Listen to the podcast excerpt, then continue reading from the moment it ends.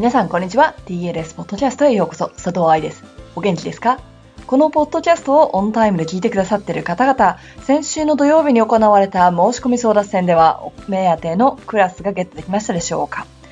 今週末2018年2月23日も申し込み第2弾が行われますので、そっちを狙っている人たちもいるのかな？争奪戦期間は忙しくなるので、このポッドキャストは事前にレコーディングしてあるので、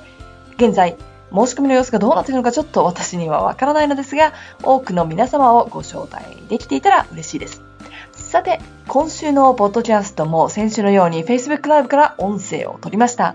Facebook ライブ自体は1回30分行っていまして、それを2回やったので、先週、そして今週のポッドキャストに全部はもちろん入りきっていませんから、それ以外の質問を聞いてみたい人、そして動く佐藤愛が見てみたい人は、どうぞそちらも見てみてくださいね。Facebook でダンサーズライフサポートと探すと出てくるはずです。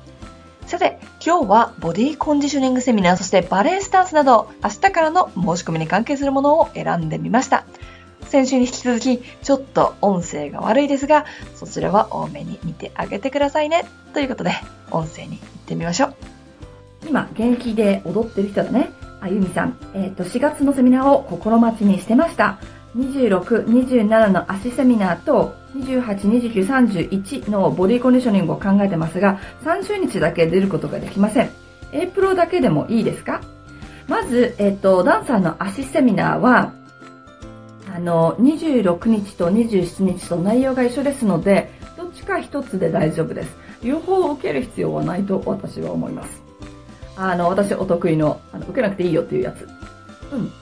ん。もちろん、リピート同じだと思うんだけど、ダンサーの足セミナーって4時間かけて足だけみっちり離していくじゃない。だからそれをちゃんと復習してから、もしリピートしたいんだったらそっちの方がいいと思うのね。なので、もしリピートとか考えてるんだったら、もう一度受けたいとか思ってるんだったら、1年くらいは置いといた方がいいと思う。そんなすぐに来なくていいよ。だけど、26か27のどっちかで受けられるので、もしくは空いてる方で受けられるので、あの、一クラスなんだよ、一コマだけなんだよと思っててください。まあ、それが一つ目ね。二つ目、ボディコンディショニングは、えー、っと、28、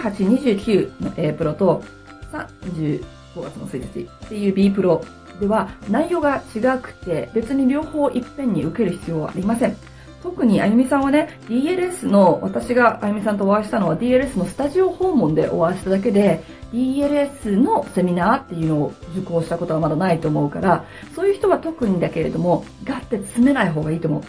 私このスピードでずっと喋るんですよ。4時間とか5時間とか。なので、参加して、このライブを見ていて、DL レギュラー、あ、DLS セミナーのレギュラーさんは、うんうん、そうなのよ。愛さん喋るの早すぎで、メモ取れないのよって思って見てると思うんだけれども、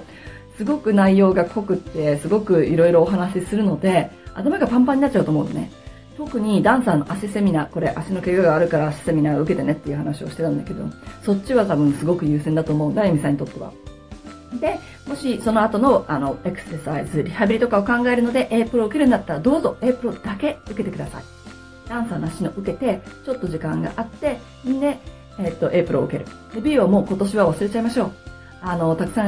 やることがいっぱいになっちゃうから。で、A プロとダンサーの足で学んだエクササイズとかを自分でやってみて、1年後とかにやっぱりもっと勉強したいなとか、あの、それができるようになったから次のチャレンジは何とかっていうのになったら、B プロの方も見てもらえると嬉しいなと思います。ああ、そうは言いつつ、ちょっとね、今私の頭の中で、このボディコンディショニングセミナー、来年からちょっとストラクチャーを変えようかななんて思っているので、もしかしたら今年が最後になっちゃうかもしれないんですが、それは、うん、ち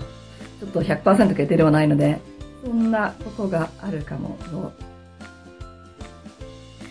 さあ、これで答えになりましたでしょうか次、いきますね。えっ、と、バレエ教師の、はるこさん。えっ、と、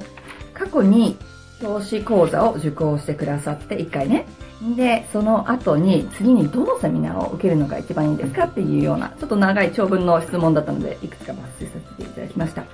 私個人としては繰り返しの力をすごく信じてるんですよね。だからちっちゃい子だろうが、すっごいプロレベルでプリンシパルのダンサーだろうが、いつでもフリエから、単樹から、十手からって繰り返しでレッスンするじゃないですか。そうすることで、たとえそれが20年、30年自分のキャリアとして踊ってる人であっても、そこから始める繰り返しの大切さっていうのが絶対あると思うので、スポーツもそうだけどね、勉強もそうだけどさ。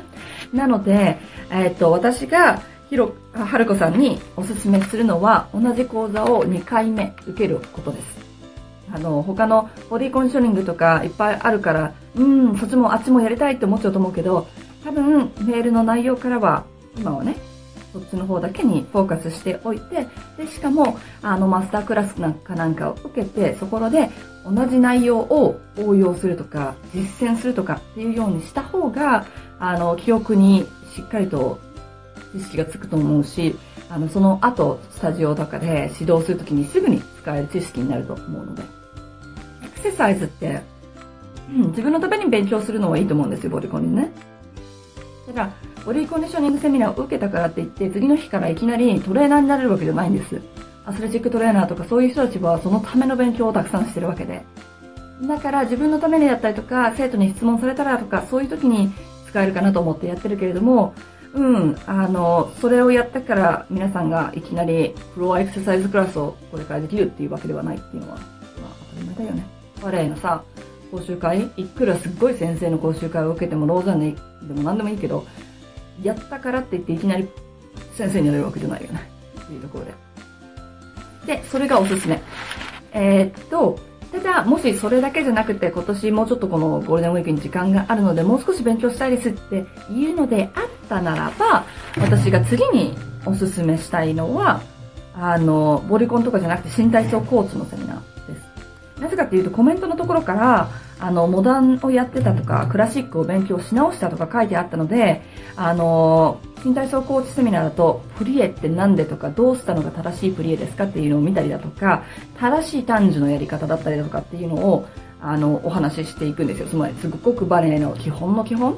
で、あと柔軟性とか、もちろんほら、新体操コーチのためのセミナーだから、柔軟性ってすごく大事になってくるんだけど、正しい安全なストレッチだったりだとか、そういうことをお話ししていくセミナーが1日でね、終わるし、があるので、教師講座のレピート、マスタークラス、もしくはマスタークラスだけで応用。で、もっと勉強したい、違うエリアを勉強したいっていうのがあったならば、新体操セミナーの方をおすすめします。答えになったら嬉しいです。さあ、どんどん行こうか。あ、ライブで質問が来てるのでそっちも見ますね。えー、っと、みきさん、股関節が痛くてあぐらがかけません。レッスンや指導は痛くてもやっておりますが、コンディショニングセミナーは受講可能ですか？はい、可能です。っていうか、受けてください。ただ、ただっていう言い方はあれかもしれないけど、ボディコンディショニングセミナーの内容ってすごく難しいんですよ。難しいってあの、レベルがね。基本的なところもあるけど、難しいところもあるので、もし1個しか受けられないとか、あと時間がお金がとかっていう制限があるんであれば、私がおすすめ、この怪我の場合はね、おすすめするのは、バレエの立ち方ワークショップの方です。5月の6日だったっけ？うん。っていうのは、基本のところで股関節っていうのは、確かにね、あぐらだったり、動きの中で痛いっていうのはたくさんあると思うんだけれども、実際に立ち方がうまくいってないて、もしくは痛いのをかばって立っててっていうところもたくさん出てくるので、あの、どっちか一つだったら、バレエの立ち方ワークショップの方がいいかもっていうのが一つ。で、あの、バレの立ち方ワークショップは、あの、メールで予習マテリアルを、予習の資料をお送りするんですよ。なので、お家でそれを勉強して頭に入れて、でもって当日てみんなで一緒に勉強するっていうのがある二段構成になってるので、そっちの方がいいかもしれない。体にも楽だし。うん。まあ、でも、ボディコンディショニングクラスも受けられます。すごく受けられます。A プロ、B プロどっちの方が股関節にいいですかって言ったら私は B プロをおすすめします。なので、あの、来るんだったら B がいいと思うよ。A はね、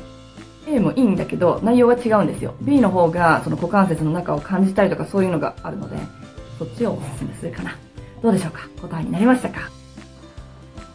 いかがでしたか？では、明日の相談戦は日本時間朝6時から始まります。早起きして頑張ってくださいね。